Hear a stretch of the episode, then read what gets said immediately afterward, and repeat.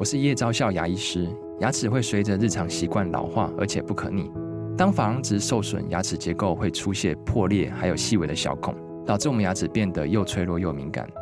这边我真心推荐贝欧尼修复牙膏，内含 BioHAP 成分，搭配正确的刷牙习惯，经科学实证，可在两周有效让牙齿再矿化，修复受损珐琅质的细微小孔。相关资讯及购买通路，请参考资讯栏连结。如果是你自己，每天在吃饭的时候牙齿都会痛，一天两天还好，一个月两个月，我想你每天只要看见吃饭就会觉得心里不舒服吧？嗯，是，而且这个压力也会造成孩子的一个负担。我认为这是全面性的影响，口腔的健康是我们生活品质很重要的一个关键。相信阅读，让你遇见更好的自己。听众朋友，大家好！你现在收听的节目是天下文化读书会。我们今天要介绍一本实用好书《全龄固齿攻略》。这本书呢，会解答零到九十九岁所有的牙齿疑难杂症。那这本书有一个很大的特色，就是它汇整了北医大体系十三位很优秀的牙医师的专业知识。我们今天特别邀请到双和医院儿童牙科主任黄惠瑜主任来跟我们聊聊关于儿童牙科的大小事。主任好，主持人好。医师，关于儿童牙科，我相信你应该也会遇到很多人问说：“诶，那我为什么要带孩子去看儿童牙科啊？牙齿就是这样子啊，儿童跟大人有什么不同？还是儿童牙科只会安抚小孩而已吗？是这样子吗？”嗯，其实一般人觉得说，我们去带小朋友检查牙齿，可能就是纯粹的检查牙齿。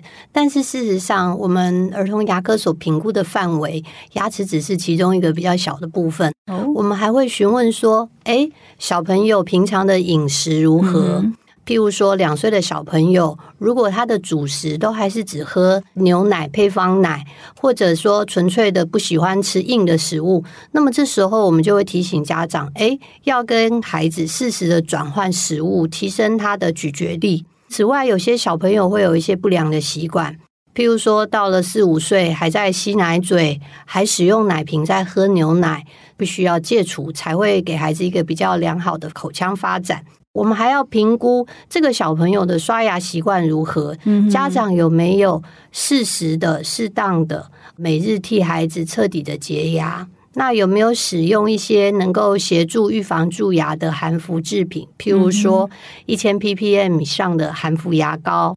另外，小朋友的换牙时期也会有许多的问题，譬如说。呃，他有没有正常该掉的牙没掉，嗯、或是说，哎，怎么有一颗牙隔了很久还没长出来？这些都是在评估的范围之内。还有现在的小朋友有蛮多人有长期鼻塞的问题，最近疫情嘛，所以也长期的习惯性的口呼吸，这些都是儿童牙科在做检查的时候我们所比较擅长的部分。所以其实是一个全人性的评估，嗯、而不是单单就检查蛀牙这么简单而已。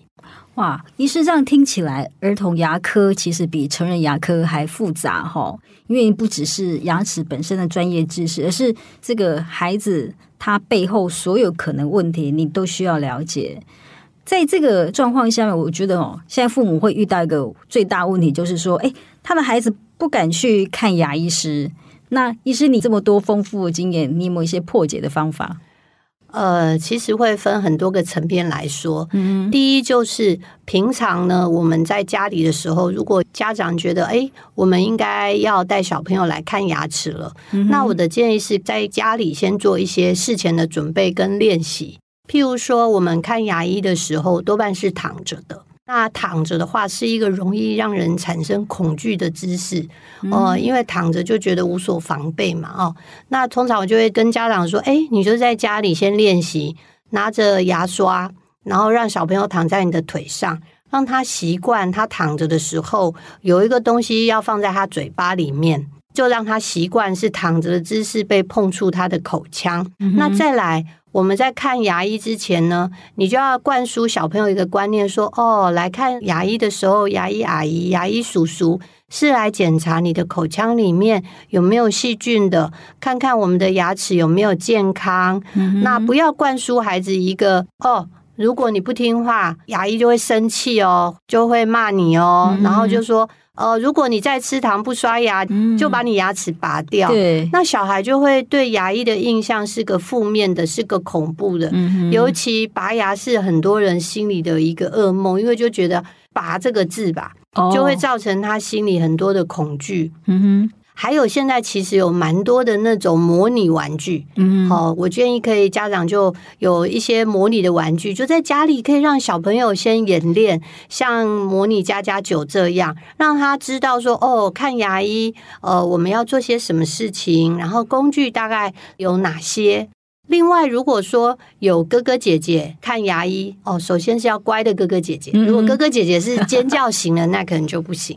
或者是爸爸妈妈看牙医的时候，就带着小朋友去在旁边观摩见习，就告诉他，嗯，看牙医就是把牙齿洗干净，让我们变健康，让牙医的形象跟一个正面的形象是连结的。那么他去看的时候，他的接受度也比较高。还有一点，经常是大家可能没注意到的，就是如果父母本身自己看牙医就是很紧张的哦。通常他带小朋友去看的时候也很紧张，嗯哼，那他紧张的情绪就会感染给小朋友，嗯哼，小朋友也会跟着紧张，所以通常除了小朋友要准备好，家长也要准备好，这样子的话，第一次看牙医的经验就会比较好。黄医师，我记得你在书里面提到，我相信可能很多家长也有这种经验，就是他带孩子来到医院的时候，哎，原本好像安抚的很好，可是在那里就会听到别的小孩尖叫啊、呐喊呐、啊，这个时候怎么办呢、啊？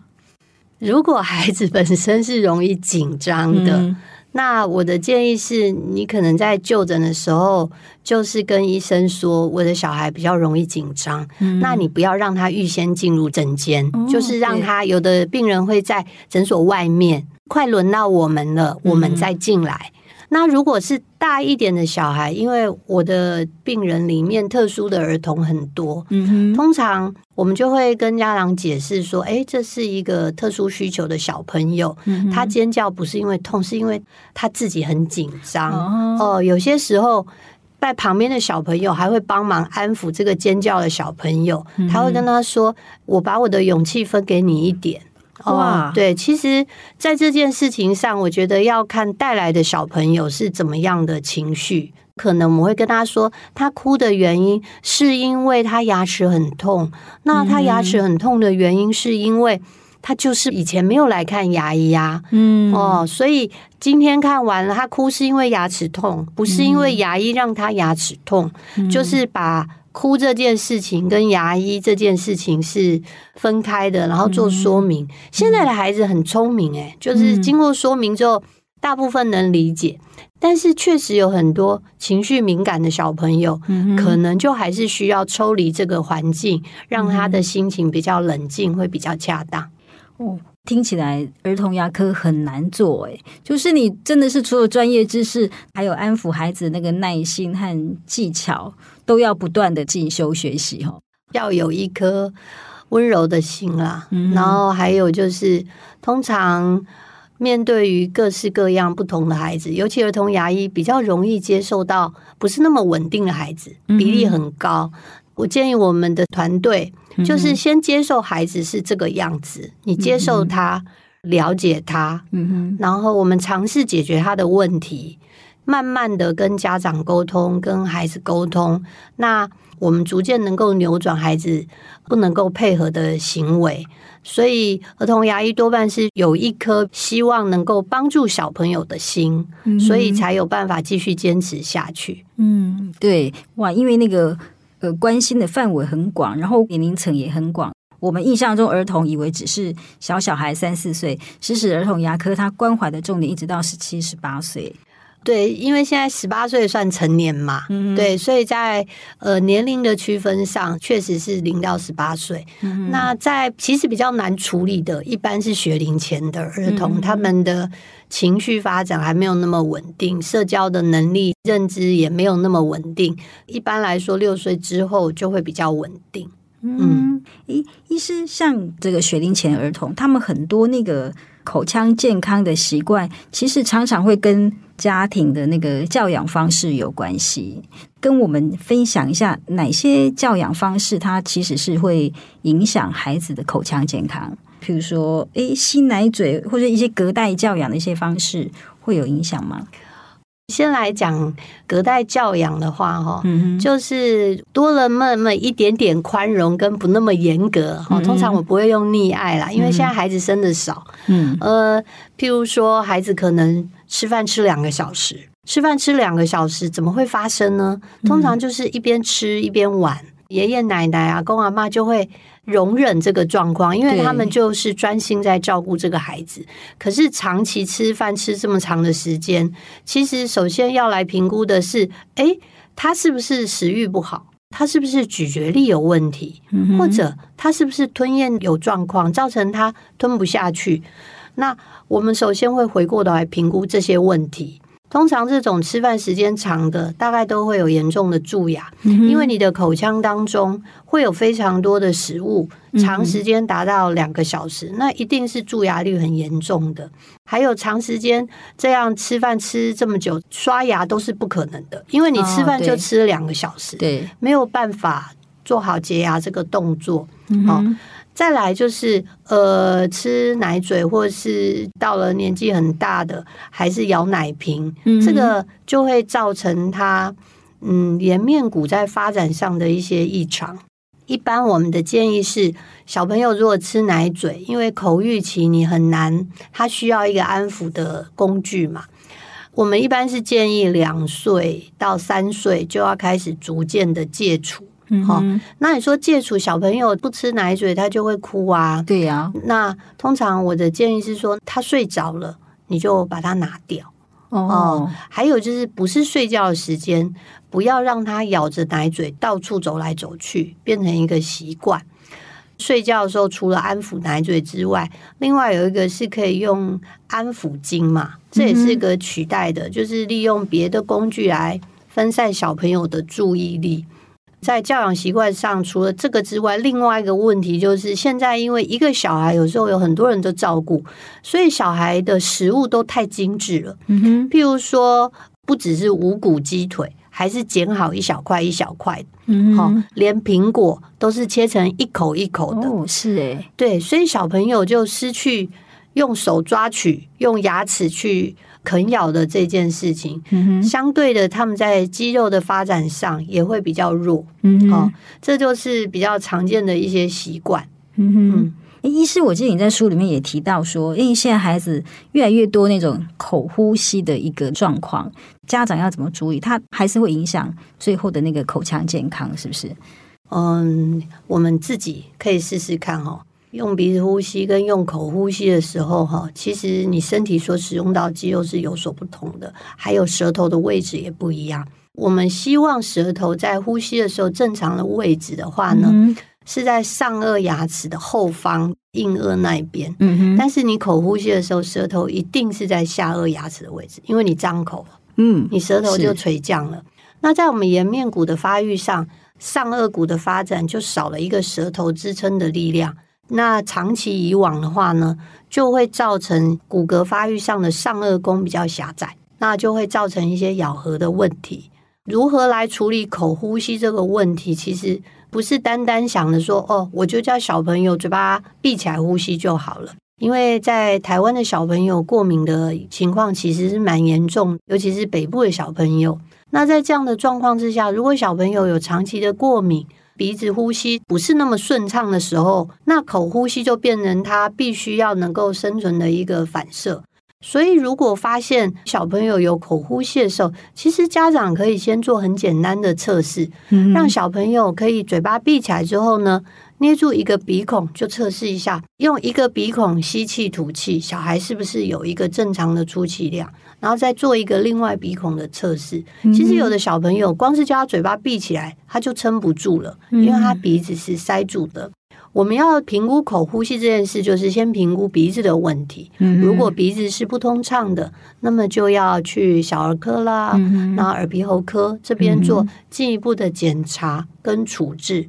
那我知道有很多家长是很反对吃药或喷药的，嗯，但是我觉得是应该这样子想，我们可能不是一年三百六十五天都在吃药跟喷药，嗯，但是当换季的时候，小朋友鼻子塞的比较严重的那一段时间是要给他做使用的。那另外过敏的问题又牵涉到整个环境的湿度、过敏源，其实是整个环境都要注意。如果已经有口呼吸的现象了。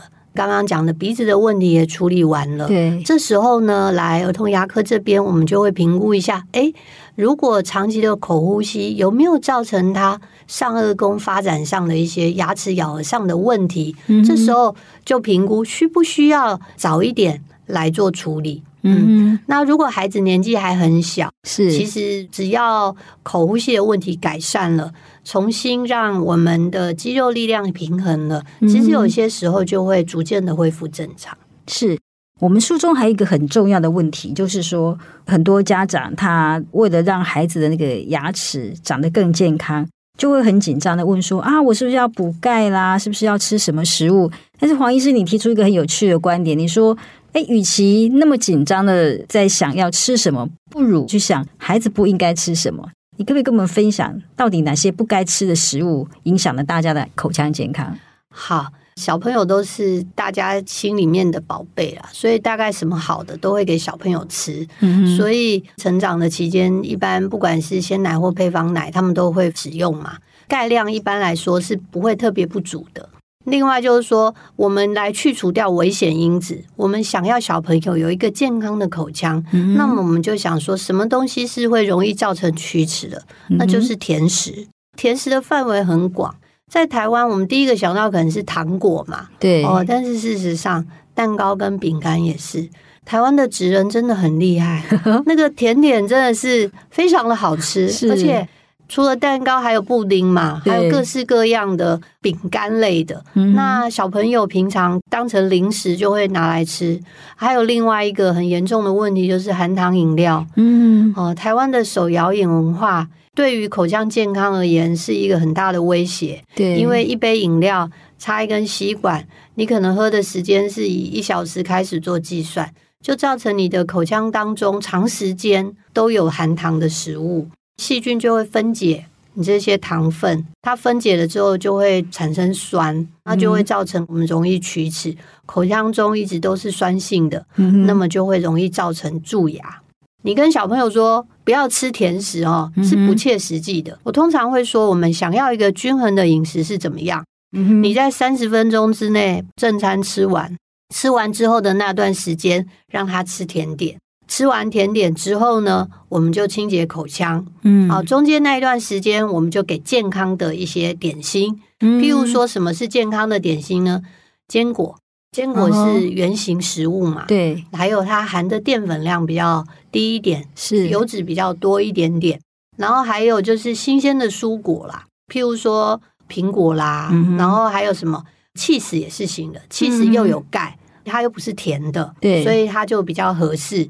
还有台湾有很多新鲜的食物啊，比如说花生，新鲜的花生也是很有营养的。嗯，那坚果类就有杏仁、腰果、胡桃啊，这些其实都可以当成那个健康的零食。嗯哼，然后还有玉米，哈，也是糖分比较低的。那另外说无法避免的这些糕点，我们怎么趋吉避凶呢？对呀，就是家长可以自己试试看吃那个食物。嗯哼，如果你吃完以后，你用舌头舔都觉得牙齿上粘了很多这样的东西，呵呵，那么就表示它会粘在你的牙齿上，不容易清洁。有些糕点是这样哦，就是咬下去就整个软软的糊在口腔，像布丁是吃一次就整个就会吞下去，它比较不粘嘛。可是有些糕点是会化开的，甜食尽量集中在餐后食用，这样子其实对血糖也比较好。是，嗯，对。黄医师提到那个儿童的蛀牙，在书里面还提到一个很重要的观念，是说蛀牙不会遗传，而是会传染。它是跟整个家庭的习惯或者是成员的状况有关系吗？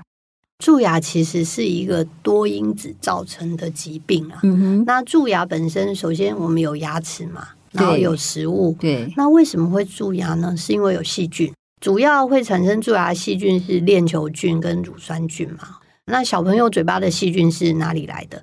呃，经过这几年的疫情，我们大家都知道飞沫传染之广，嗯，对，然后范围之多的，那所以我们就可以想象，每天我都有帮他刷牙，为什么他还会有那么多的蛀牙呢？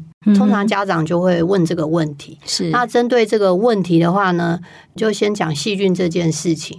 细菌多半是被传染来的，哦，所以我们可以说蛀牙是个细菌造成的慢性疾病。细菌的来源就最亲近的人，我们一起吃饭的比较多的，当然就是家人。嗯、那还有就是妈妈嘛，妈妈会负责煮饭嘛，嗯、对不对？然后也会负责喂食，对。所以还有可能就是他跟小朋友相处的时间很长，他口中的细菌是比较容易传染给小朋友的。嗯，所以就会说，过去的研究说，哎，小朋友口腔的链球菌的基因型就是跟妈妈口中比较像。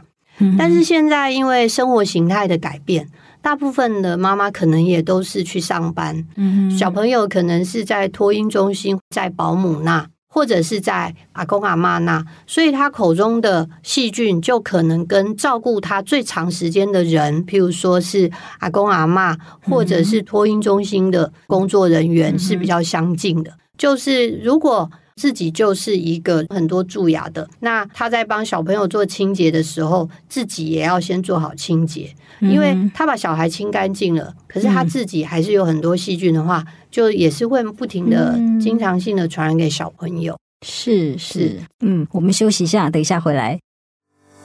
填问卷送好书，邀请您现在就到本集节目资讯栏，点击连结参与我们的收听调查。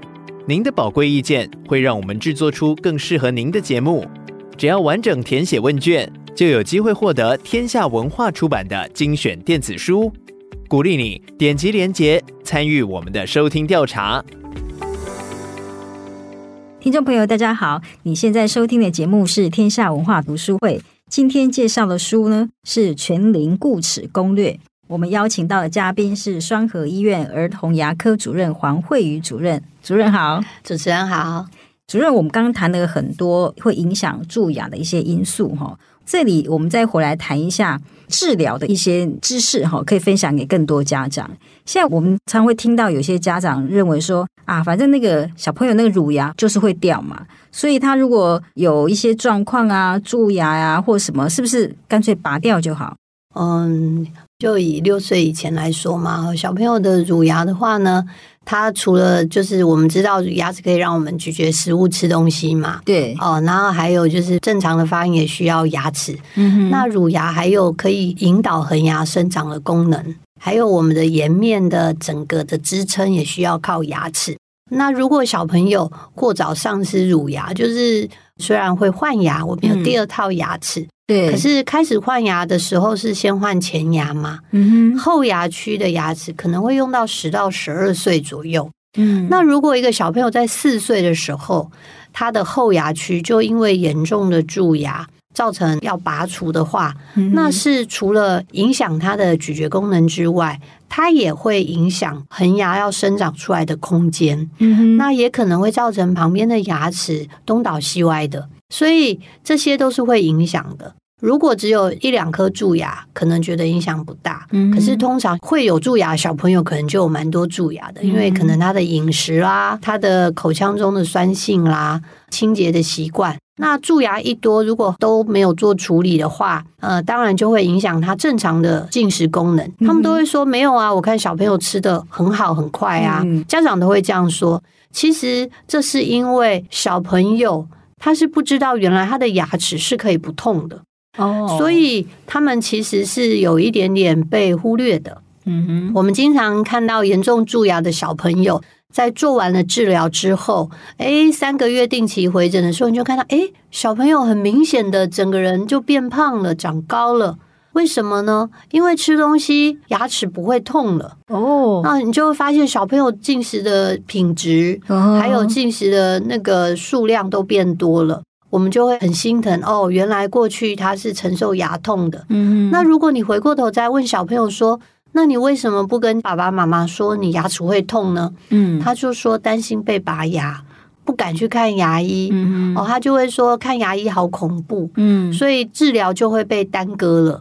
所以乳牙除了我们刚刚讲的咀嚼功能之外，另外好的牙齿、健康的口腔，才能够维持我们一个基本生活的品质。如果是你自己每天在吃饭的时候牙齿都会痛，嗯嗯，一天两天还好，对，一个月两个月，我想你每天只要看见吃饭就会觉得心里不舒服吧？嗯、是，而且这个压力也会造成孩子的一个负担。所以我认为这是全面性的影响。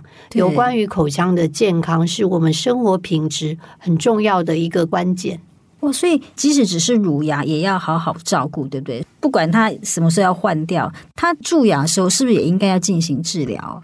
现在的观念哈，就是我们一般在讲的蛀牙，其实可以分成很浅层的脱钙，或者是已经有侵入珐琅质、象牙质的蛀牙。如果是非常非常浅层的蛀牙，家长能做好口腔健康管理，比如说注意饮食啦，然后每天帮他用一千 ppm 的含氟牙膏刷牙，然后再辅助使用牙线棒，很浅层的蛀牙可以停止下来，这叫龋齿控制。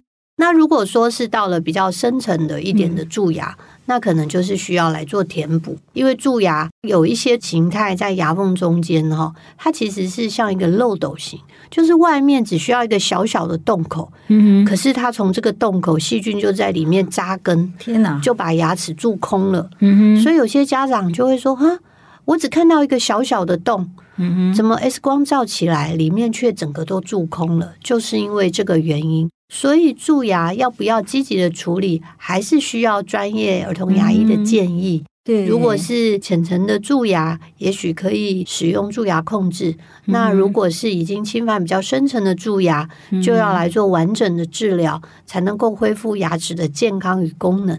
王医师，你在这个过程提到刷牙哈，但是你也照顾孩子，你知道有些孩子他对于刷牙这件事情就是很抗拒，这个有什么方法可以分享给爸妈呢？其实抗拒这件事情哦，我也是从孩子身上学来的。因为这么几十年看了非常非常多的孩子，我才知道以前就是我们会觉得小朋友不刷牙，嗯、然后可能就是懒惰，对。嗯、可是确实有一些小孩，他的颜面皮肤比较敏感。嗯、哼譬如说，我们可以知道有些小朋友是不是很不喜欢剪头发？可以是啊，对，那、嗯、就是因为他敏感。像我们平常在碰触我们的脸颊的时候，我们都觉得只是碰触。可是那些小朋友觉得牙刷碰到他的牙龈的时候，他可能觉得非常的痛。他的痛可能是家长感受到的痛放大了三四倍、五倍。哇，这么严重？呃，有些小朋友他就是会有这种口腔敏感或是触觉敏感的问题。嗯、那因为这样的状况，就会造成他觉得刷牙非常痛。对，所以当我们的小朋友抗拒刷牙的时候，要分好几个层面来看。首先要先确定他是不是因为有蛀牙，嗯，所以刷牙痛。如果没有蛀牙的时候，只是小朋友刚长几颗牙，刷牙会敏感，嗯，那家长就要练习控制手的力道。嗯，有些时候，因为 baby 很小嘛，小朋友年纪小，本来就是比较细皮嫩肉的，所以需要轻轻的呵护。你就是要用轻轻的力量来刷，你把小朋友的牙肉当成像水蜜桃一样，轻轻的、多次的、慢慢的刷干净。嗯嗯，哦，然后选用软毛的牙刷。手部的力量是可以练习的哦，妈妈轻柔的帮他刷干净，力量控制好。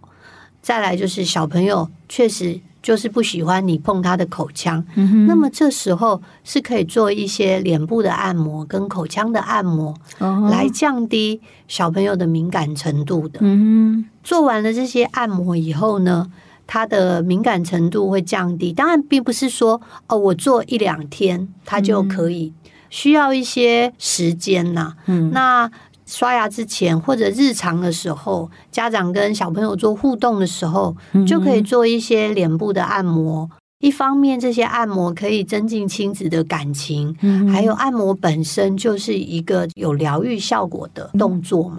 好、嗯，那经过了这些按摩之后，再来我们就轻轻的刷牙，嗯哼。那如果小朋友还是不能配合，那我就建议啊，也许这样吧，妈妈说二十颗牙，我真的没有办法一次刷得很干净。嗯嗯，那我就会说好吧，那你可以分三次刷嘛，早上刷前牙，中午刷右边，在晚上刷左边。只要你每天三轮能够这样子做，哦、总比你都没刷来的好。是是，哦，对，通常就是这是比较小的小朋友。我们就觉得可以分批来做，经过这样日常的练习的话，哎、嗯，其实小朋友会逐渐的降低他的敏感程度，到最终你一定可以一次刷完全口。嗯，另外还有就是刷牙这件事，我的建议是把它变成一个常规。嗯、这个常规就像你每天要吃饭、洗澡一样。嗯、对，那这个常规的建立，我们可以带入一点游戏，带入一点点。就是网络上也有蛮多刷牙的可爱影片，嗯，你可以配合一些歌曲，嗯，就让他知道说，哇，刷牙的时候我们就是有配这个音乐，嗯，听到这个音乐我就是要刷牙，嗯，哦，让他知道刷牙之前就有这个仪式感，嗯，哦，对，那这样子的话呢，常规就是需要花时间建立的，嗯，一旦建立之后就没有要或不要的问题了，嗯，而且终身受用哦，对对对对对，这个好习惯。黄医师会不会有些家长或者说有些观念觉得，那如果一小孩不爱刷牙，我用漱口水可以替代？像我们大人都知道说啊，要用那个牙线或牙线棒，到底这些清洁的工具，牙刷、牙线棒、漱口水，对一个这个孩子来讲，它是必要的吗？或者是说他应该怎么样运用比较好？呃，如果我们讲漱口水，在孩子身上讲的就是含氟漱口水。嗯哼。现在我们能够有科学证据证实，对于预防蛀牙有功效的，就是氟化物。其实一千 ppm 以上的含氟牙膏就非常有作用了。嗯，可以先把牙膏挤在牙线棒哦，哦，清洁之前先让小朋友漱漱口，把比较大的一些菜渣清掉，嗯，然后就用牙线棒把齿缝清干净。嗯，哦。牙缝真的是必须靠牙线棒或是牙线才能做清洁。嗯，除了清洁掉那些牙菌斑之外，还可以再让氟化物作用在牙缝中间，增加它对蛀牙的抵抗能力。再来就是在牙刷的选用上面，一定要注意小朋友要用自己的小牙刷。嗯，哦，刷头的话呢，就是小一点。如果是家长帮忙刷的小朋友，那就是手柄上可以买适合家长使用的手柄，因为是你帮小朋友刷嘛。对。那小朋友在使用牙刷的时候，切记就是力量要小一点，嗯，哦，让小朋友不要产生疼痛。牙刷刷完之后，含氟漱口水，如果你每天已经有用两次一千 ppm 以上的含氟牙膏的话呢，其实漱口水是可以不必使用的，哦，因为你已经有用牙膏了嘛。对对。哦至于在牙膏的使用量上面，也是要注意的。像三岁以下的小朋友啊，一般我们就建议米粒大小，嗯的牙膏就够了。嗯、那三到六岁的小朋友，我们就建议大概一颗豌豆大小就够了。好、哦，所以牙膏的用量也是有控制的，嗯、并不是挤了一条长长的两公分、一、嗯、公分的牙膏。太多的话，小朋友也是。不是吞下去就是吐出来嘛？对，对，哦，大概是这样。那另外经常被问到的一个问题就是说，哎，那我刷完牙之后到底要不要漱口？嗯，因为现在有一些是建议不要漱口，嗯，但是有一些小朋友就很讨厌泡泡的味道。对，那我的建议是，如果小朋友很排斥，那你还是让它吐掉吧。哦，吐掉之后还是觉得不舒服，就稍微漱一下就好。嗯，希望能够多增加。呃，含氟牙膏跟牙齿接触的时间，嗯嗯，那如果是能接受的，那现在的建议就是把泡泡吐干净，嗯，这样就 OK 了。对，好像还有一个很困扰家长和小孩问题，就是在那个牙线和牙线棒使用，的确很多牙医师会认为牙线更清洁一点，因为它不会把那个细菌带到下一个地方，但是那个操作的确是蛮困难的。医师你怎么建议？小朋友在六岁以前大概是无法操作牙线的啦，嗯，甚至因为学龄的小朋友可能要中高年级之后，手部比较灵活以后呢，他比较容易可以操作牙线。所以我通常是建议，尤其是家长要帮小朋友用牙线，真的是困难度蛮高的，因为小朋友的嘴巴小，视线又不是很好嘛，对对，那家长又手指比较粗。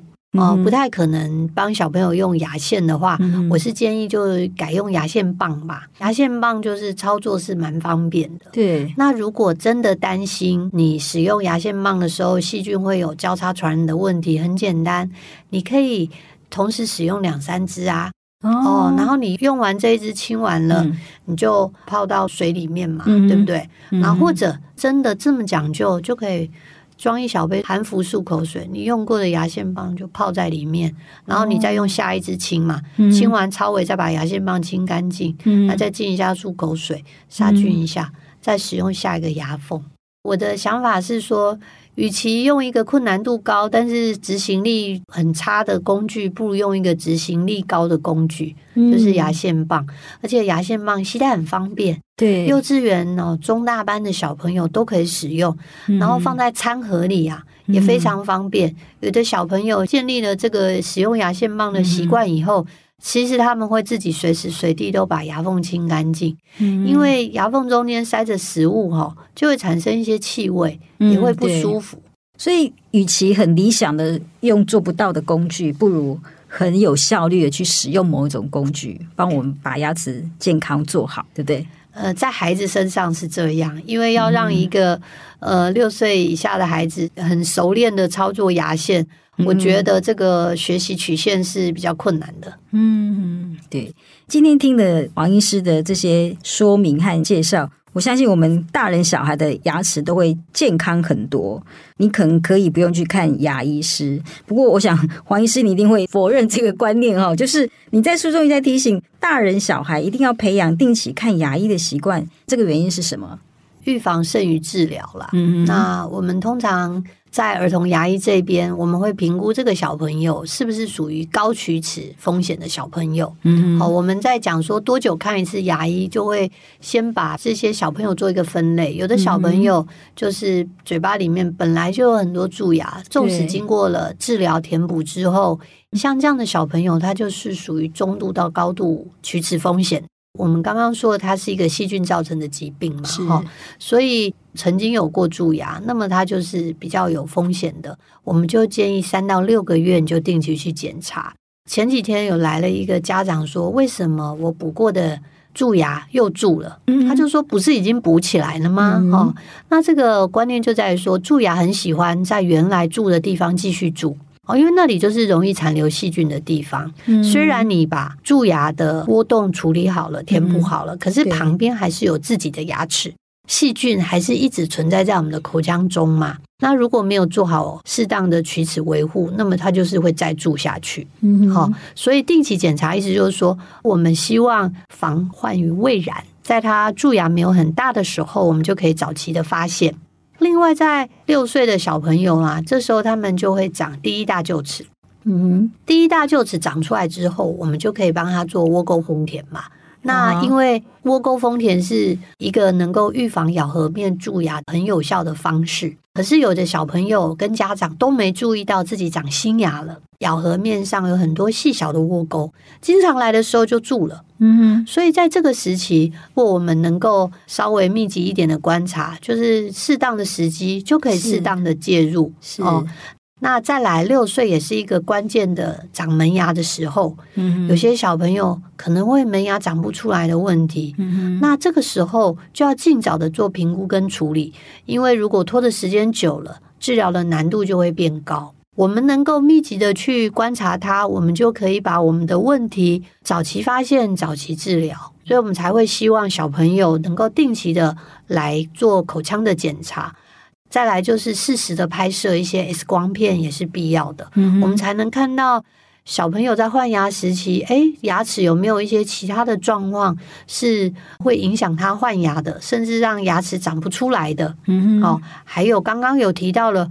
口呼吸的问题，嗯、对，咬奶嘴的问题，这些造成口腔骨骼的变化或牙齿的变化是会日积月累的。那这些问题，我们都希望能够尽早的一直提醒家长，否则的话，如果家长一年才来一次，有些时候骨骼的变化或是牙齿的变化都是已经比较严重了。哦，一去不可逆了，哦、对不对？呃，要看它严重的程度啦。所以我们不是有疾病的治疗疾病。嗯，儿童牙科的观念是我们必须提前告诉你有哪些危险，希望你能避免。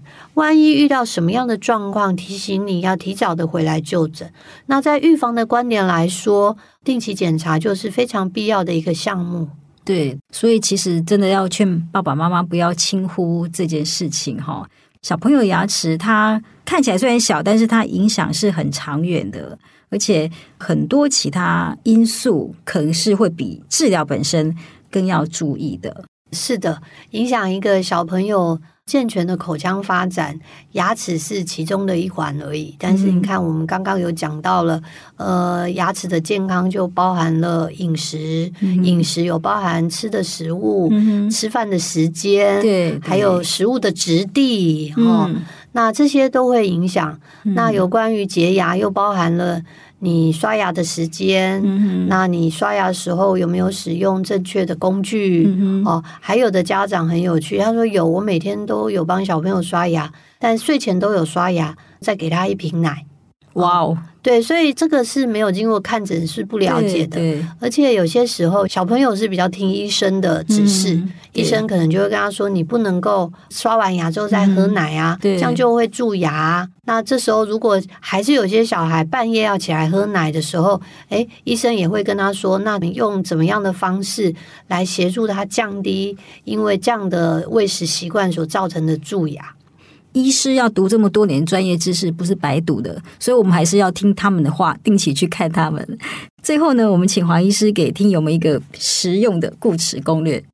以小朋友来说，哈，建议每天两次，睡前那一次尤其重要，使用一千 ppm 以上的含氟牙膏来做彻底的洁牙，还要辅助使用牙线或牙线棒清洁齿缝。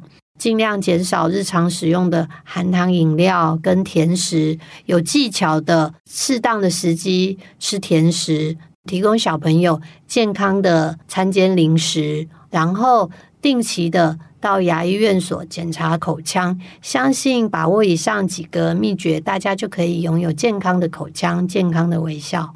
今天谢谢黄慧宇主任这么精彩的分享，我相信每个家里有孩子的爸爸妈妈今天应该都会得到很大的帮助。再次谢谢黄主任，谢谢桂芬姐，谢谢各位听众朋友，天下文化读书会，我们下次见。